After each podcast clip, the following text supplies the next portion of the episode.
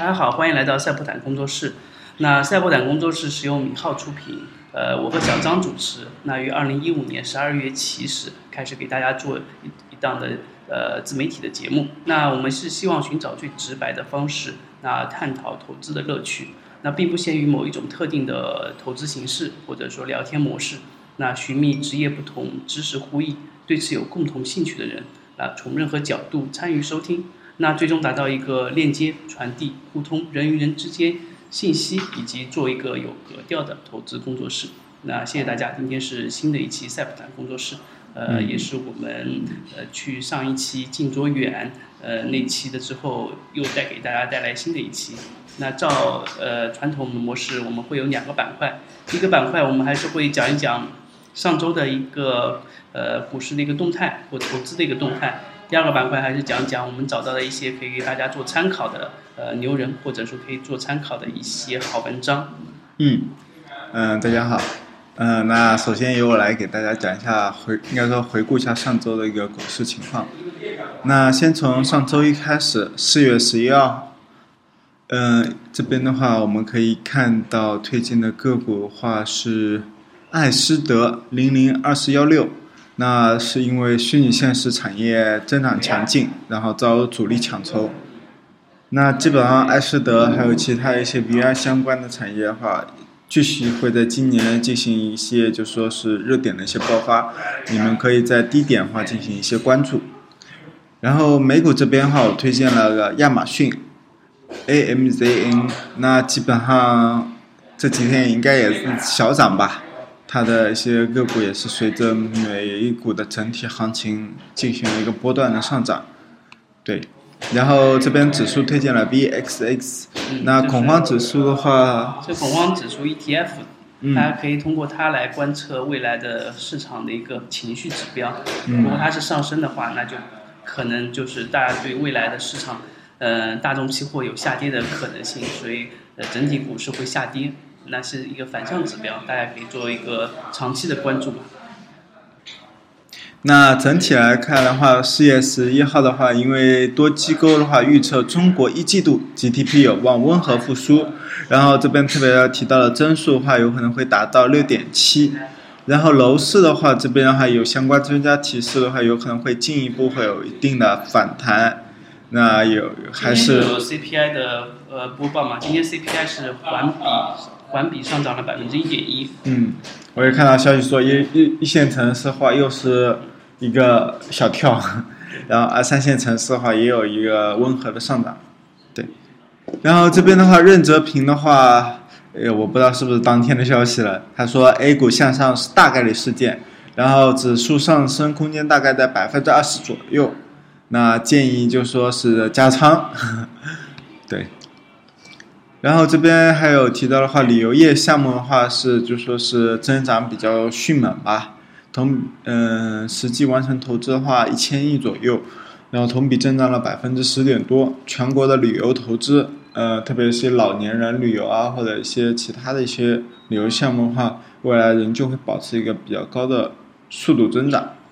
同时，这边阿里影业提示说，就是对博纳影业集团的话，私有化交易的话是已经。完成了百分之八点九四的股份交易，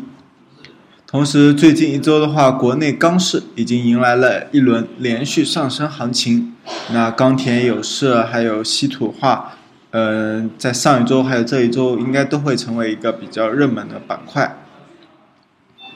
同时这边的话，一些小的概念板块的话，亚洲机器人，然后全球智人工智能技术大会召开。还有一些像 Facebook 的话，发布了聊天机器人。那呃，我们看看星期二，四月十二号的。嗯，四月十二号，我们仍旧来看一下我们推荐的三只嗯个股指数。第一只 A 股的话是富春环保零零二四七九，那好像它昨天昨天我看到好像涨得还不错。那它基本上是因为转型探索环保行业新领域。嗯，买盘四点四个亿，卖盘一点二个亿，呃，整体还不错。然后美股这边的话是聚美优品，呃，JMEI。那是私有化的一个流程，应该上周也涨得也挺不错的。嗯，对。中概股都有一个明显的上涨，可能说中概股都准备回归 A 股吧。呃，对，然后我我不知道美国市场那边，如果他们美国公民的话买了中概股，然后中概股回归了，这个到时候会怎么计算？就邀约呃邀约价认把那个股份买回去了吗。啊，其实就价格价格会其实有折成现金嗯给你了，估计有不少美任何的转换，你不会让你持有到 A 股这个阶段是不会有的。嗯嗯嗯，好的。那再来看当天的消息，当天的消息的话，仍是一个震荡上扬的行情。那基本上短线的话，还是一个高抛低吸的节奏吧。然后这边国务院它这边批复了三省建设国家自主创新示范区，分别是郑州、山东还有沈阳，嗯，这三个地区的一些个股好像有一波起来，当天。同时，CPI 的话，呃，上涨了百分之二点三，这是三月份的，对。然后受大宗商品涨价，PPI 降幅继续缩窄。然后这边上市公司的话，金马股份的话，呃，复牌的话收购众泰汽车，这个金马股份的话好像连续涨停了哈，应该有四五个板了吧，对。然后光线传媒的一个呃净利润增长和高顺转一些利好消息。嗯，对，这个的话，你们大家都可以关注或者回顾一下我们当天的一个公布的消息。同时，这边板块的话，美股，嗯，精准医疗公司大涨八倍，那相关的公司的话也是受益受益爆发。同时，这边足球的话，中长期规划有可能会有一个明显的。八千亿想象空间被打开，那相关的个股有可能短期不会有明显爆发，但是这中长线的话可能会有一个比较不错的收益。那我们再来看一下周三，四月十三号，嗯，四月十三号的话，我们这边推荐了罗平新店啊。那我发现最近推荐的几只个股的话，因为震荡行情下的话表现非常不错，罗平新店也是表现不错的。然后这边的话是世纪互联美股，VNET，那它的话也是中概股私有化邀约的话，嗯，涨跌应该不是特别大，但是还是有一定空间吧，大家可以持续关注一下。然后是 CHAU，呃，两倍杠杆做多中国沪深三百的 ETF。那因为是沪深当天的话，有可能比较明显的涨幅，所以说还是可以买。那当天的话，其他的一些消息的话，从外汇上看的话，今年以来美储美联储加息预期的话会持续受到打压，嗯，然后美元指数的话，本周当就去上周的话，应该会继续下挫。同时，黄金因为加息的前景不明受到打压。将持续一段时间走低，同时摩根大通，摩根大通它考虑将交易系统，嗯，迁移到云计算服务上，呃，如果这次完成的话，八千名交易员将可以在任何地方工作，那其实是越来越智能化，大家。对，可能以呃以前的那种那种服务器啊，或者说线上的呃线下的那种呃无人机啊。呃，不应该叫无人机啊，无盘机，对，无盘机这种东西都要替代掉，包括很多券商，我觉得，其实这可以反过来看，中国很多券商的营业部都是 A 类营业部的话，都有自己的呃机房，都有自己的卫星天线，都有自己的行情数据的接口。那以后如果都搬到网上的话，完全可以让那些营业部省掉一大批成本吧。对对。然后这边的话，嗯，好像是因为互联网巨头重启那个售彩票，那相关的一些巨头的话，提前因为有了个那个政策上的优势吧，就说有可能会先行试点，那大家可以持续关注一下。嗯，最近应该是上周有一段行情涨得还不错。嗯，同时的话，这边的话，呃，公积金贷款的话，资产证券化项目的话，已经在浙江落地。那规模初期有可能会达到十五个亿，嗯，同时是由工行担任主承销商和总协调人。这个消息的话，我觉得后续应该会有一些发酵，大家可以持续关注一下。嗯，同时这边工信部的话发布消息的话，钢铁去产能按照现有的产能百分之十三点三作为基数的话，呃，中国将与国际组织签署首份“一带一路”合作文件。那相关其实钢铁有色的话，最近涨的原因的话也是多方面，这应该也是其中之一。对，就只要是中国股票涨，我觉得都不缺原因吧。嗯，这整体如果上涨的时候，你可以找任何一个理由来解释它为什么上涨。但是问题就是说，你不知道它什么时候下跌的时候，它要找什么理由来下跌。嗯，那相比来说，我觉得还是国外的市场会更稳定一点。呃，稳定的上升，稳定下降都有预期，在预期范围之内，那我觉得人们的情绪就是比较好控，不然就是一个情绪化的市场。对，我觉得国内还是偏情绪化市场。嗯，好，那这边还有一个消息的话，就是无人驾驶的话，其实超级测试长距离。呃，当天是十二号是启程，啊，十二号启程，但现在已经测试通过了。那像长安汽车啊，还有其他一些相关的个股的话，其实应该无人驾驶的话是有一个不错的行情。同时，这边私募基金的话，募集行为管理办法的话正式发布，那就是应该是也是一个有可能跟股票。私募基金规范起来了，以前私募基金可能注册的很多公司都可以过来注册一下。然后并不要发发呃基金的产品，现在有一些基金产品六个月必须发基金产品的规定，而且私募基金还要一些各种登记监管，可能是想把这个行业进行收拢吧。嗯。也因为大大涨大跌之后，国家对这方面会越来越严格。嗯，好的，那我们再来看一下四月十四号，嗯，四月十四号这边推荐的是深圳汇成零零二幺六八。呃，那这边也是重组概念，概念这只个股，然后看美股这边推荐是爱康国宾 K N K A N G，那私有化这边空间化有百分之十五点七九，那空间还挺大的，大家也可以关注一下。嗯，同时当天还是推荐了 C H A U，嗯，两倍做多的。然后当天的一些利好消息的话，我们可以来看一下。嗯，有什么利好消息呢？呃，应该是当天话是最关注的，应该是关于动产协议吧。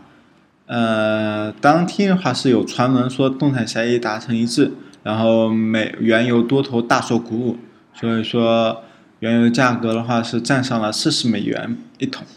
嗯，然后这边海关的话，应该是因为三月出口总额在经历了年初的颓势后。强劲反弹，嗯，整体来说的话是良好的出货表现的，话是有助于提振，嗯，中国经济增长的一个预期。对，嗯，还是猪肉这条新闻可能跟大家做关注吧。之前都说物价飞涨，其实我觉得个股都没涨多少，嗯，就是炒作的一个源头吧。嗯，最近发了这这个文章，可能东方。呃，我突然看到有，其实我们在那天还推了一推荐了一个深圳汇成零零二幺六八，东方龙井路营业部上榜二十七次，呃，对龙井营业部营业部还比较熟，有个朋友在那边，重组概念的飙升，深圳 汇成五连板，到时候我去问问他看是否有具体的了解，可以在下期节目里给大家分享一下。不过看他，呃，买盘是三点九个亿，卖盘一点九个亿，那已经是五连板了。那可能这个风格还是比较，这个投资人的风格还是比较强势的，大家可以继续关注一下。好的，那我们再来看一下的话，是当天的话有 VR 产业峰会，然后这边预期将在四月十六号在北京召开。嗯，当天其实没什么特别大的消息，其他的。那再来看一下周五的吧，四月十五号。四月十五号，我们这边推荐的是茂业通信零零零八八九。那这边的话还是重组概念，那它这是中航南昌红谷中大道。同时美股这边还是推荐了聚美优品。那整体来看的话，之前已经有了涨幅了，对。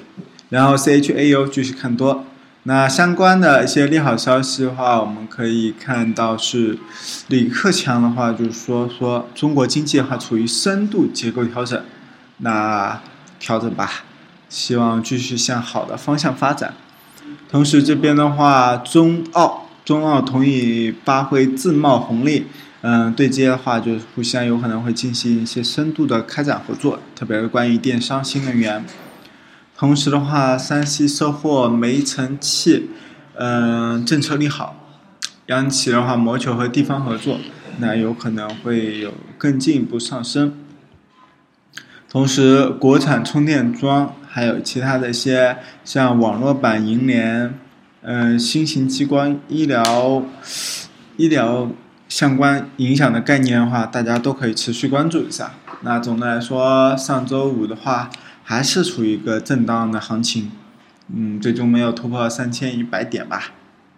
整体还是这样的一个震荡行情。对对对，上上周还震荡，那本周其实也是一个震荡吧。嗯嗯，虽然经历了没几个交易日，但交易的感觉一会儿涨一会儿跌。今天还是一个是量能没有回调之后又有一部分上涨嘛。对。嗯。那接下来接下来就是我们第二部分了。我们第二部分，呃，和以前一样，我们给大家找了一篇比较好不错的文章。那这篇文章也是来自雪球里面的一个大牛，嗯、这个人的名字是叫道士投资，我估计他是一个投资公司，他也发过类似的产品，在雪球上有一定的粉丝。但是我们觉得，呃，不需要具体挖掘这个人是干什么的，我们只是觉得这篇文章对大家有益。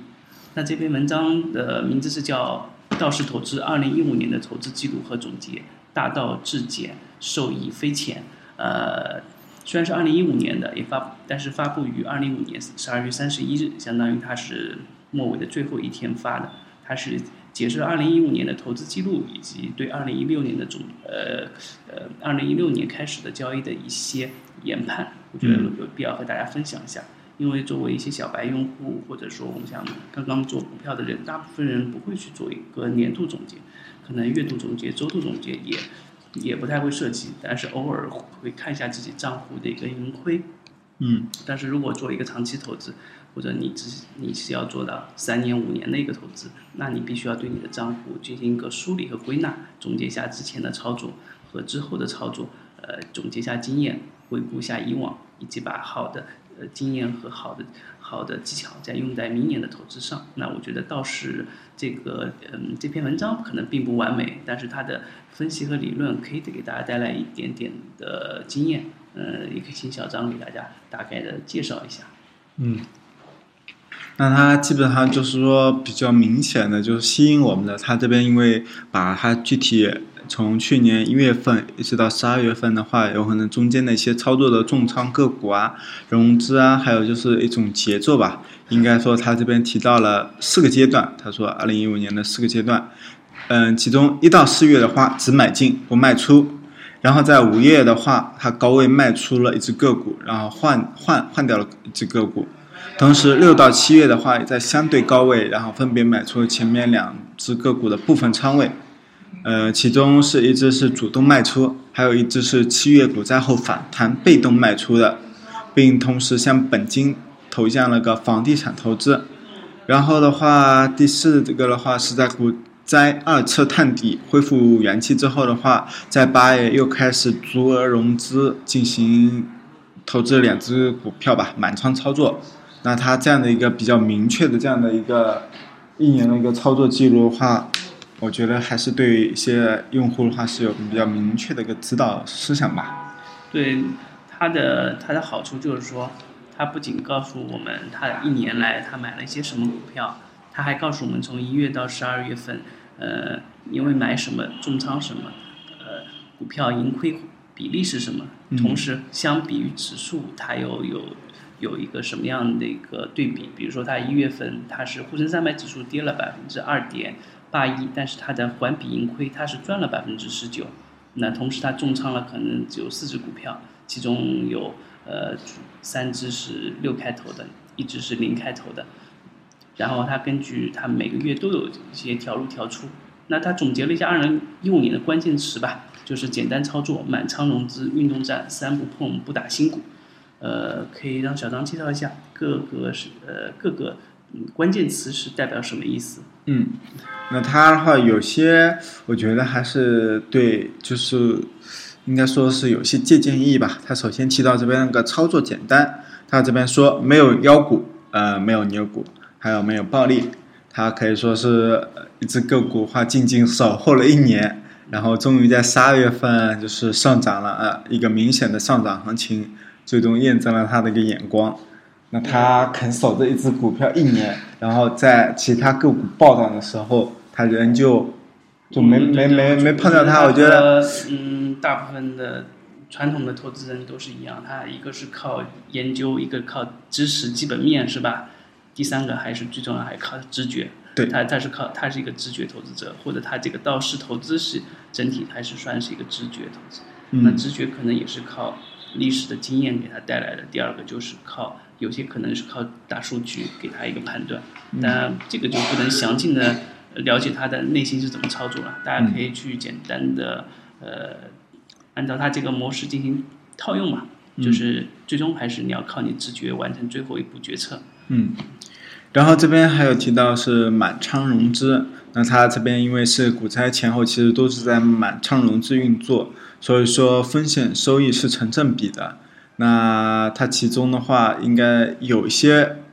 嗯、保存下来它胜利果实的话，有些原因，一个话是有点运气，然后一只高位，一只个股在高位停牌，还有因为它注重的一个股票权重的一个搭配的话，因为它选的几只个股有可能偏权重板块的话，比较抗跌。对，股灾这就是股灾发生的时候，它跌幅不是特别大，那其实我我个人的理解就是说，嗯。它其实没有控制风险，他就是高风险高收益，只是说他躲过了这次重仓了某些就是说他看好的个股，像现在恒生啊，或者有些私募其实是有自己的一个风控的，嗯。它不会因为你的直觉怎么样而去满仓或者说满仓融资这种行为。对，那毕竟未来你你的运气是会运气是不保险的嘛。但他其实在之前，他从一月份就开始满仓的话，其实之前已经赚了。嗯。那即使有可能会跌，也还算控制范围内。然后这边他提到了这三点的话是运动战。那运动战的话，它这边是指少做短线游击，然后敢于重仓，然后不战则已，战则的话就是一定要一定要守到它起来。对对那对，这个呃，我觉得投资者到一定阶段都会有自己理念啊，呃，但不管是他做和不做，那终归是他要面临一个呃风控。那我也希望大家用那个道氏理论，能把自己的战果越多保存下来越好。嗯，然后他这边第四点提到了三不碰，呃，不碰创业板，不碰 SD，不碰大众情人股。那我觉得后面几个其实还是比较对的，像 ST 还有大众情人股的话，因为要不就是风险很大，要不就是已经炒作过了的。这个是他的一个风控的，我觉得是他一个变相的一个风控吧。他就他觉得前面自己满仓融资了，又、嗯又有直觉觉得这个股市肯定会怎么怎么样，对对。然后他自己给自己做了一些风控，不碰那种特别波动大的创业板，不碰 ST，不碰大众情人的那些股票，嗯呃，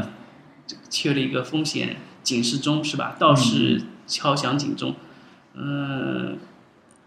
好像是很有道理，但是我个人觉得，其实就没有什么可以呃但我觉具体操作的，对在大盘整体上涨行情中的话，其实还是选一些就是权重股的话会更稳妥。然后，但在震荡行情的话，大家想获得收益，其实还是要选创业板或者其他好像很有道理，但是普通投资者来说，对他们来说就毫无用处了。对。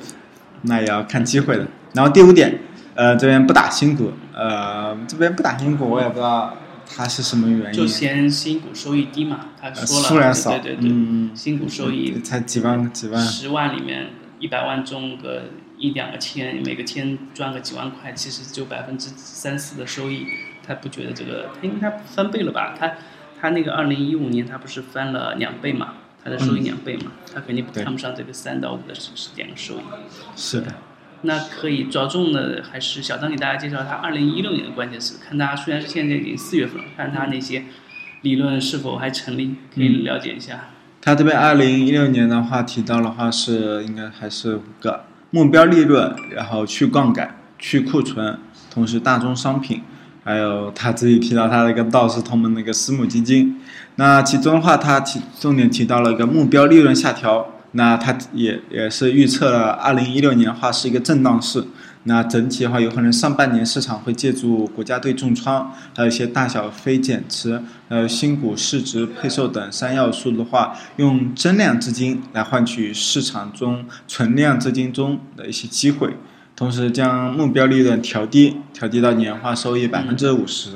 那其实这个也很不错，如果真能达到百分之五十。我觉得私募都有比较大的雄心壮志吧，他们都想在短期内翻一倍、翻两倍，百分之五十已经是他们很低的一个标准了，是吧？嗯，是的，说明二零一六年确实会比较难做。然后这边来看第二点，就是杠去杠杆，嗯，杠杆只用来做区间热点波段，嗯，那那基本上。风险它其实还是在把控着。我觉得最终点，他还是说到了布局大宗商品这点，他可能说对了。嗯。那从呃这四个月走势来看，钢价、煤价，包括一些大宗商品，确实出现了一个底部反弹，而且反弹的空间挺大，也很大。对对，我发现他他们这些做投资的道士那些，他们可能也长时间的做过一段时间的期货。嗯。呃，只是他们股票是他们配置中的一部分嘛。嗯。呃。所有大宗商品其实和股价也有一部部分相对的地方，就我觉得从他的这篇文章中可以总结出来，第一个，嗯，不管你做投资是好是坏，做一个总结总是没错的，呃，你可以总结出很多主观的或客观的原因，但是来年的一些投资方针和投资策略，总有几条会用得上，是吧？对。我觉得我们二零一六年现在还没走到年终，其实它的一些东西的话，我们大家看看，其实还是很有收益的。对对，它说虽然它东西不能量化，我觉得最重要一点，它的指标不能量化，它的指标不能系统化下来，呃，那它它还只是一个，我觉得是一个直觉的投，直靠直觉投资投资的人，那靠直觉投资的人必定是有一个上限嘛？我觉得他赚多赚少都都有可能。赚的比所有人都好也有可能，因为他是冒的风险不一样，他可以满仓融资，他可以拿着一只股票不放，那只股票也许很好很好，连续翻连续涨，是吧？嗯，他也可以布局去呃各种大宗商品都可以获得利利，但是不能量化，不能把你的东西一些标准化风险控制下来，那这个可能也是这个主观投资者的一个瓶颈。那如果是大家以后要去做投资，可以从他这个呃从他这一步先。走过去，当你走的和它一样的，那你可以慢慢的在精细化你的操作，在量化你的你的每个策略的步骤，最后达成一个比较稳定的收益。嗯那我是希望大家能够和我们多交流这样的信息。嗯，那虽然我觉得它要达到一些精细化操作和对冲这种效果化，光国内市场估计还不够，它可能还要全球的去市场去看，或者全球视野去了解这个经济市场。那毕竟投资这个东西还是一个。比较耗脑力、耗资源、耗信息的一个东西，呃，有更多团队来一起做会更好，或者有更好的平台。嗯，那欢迎大家继续关注我们众里。对，啊嗯，谢谢大家，再见。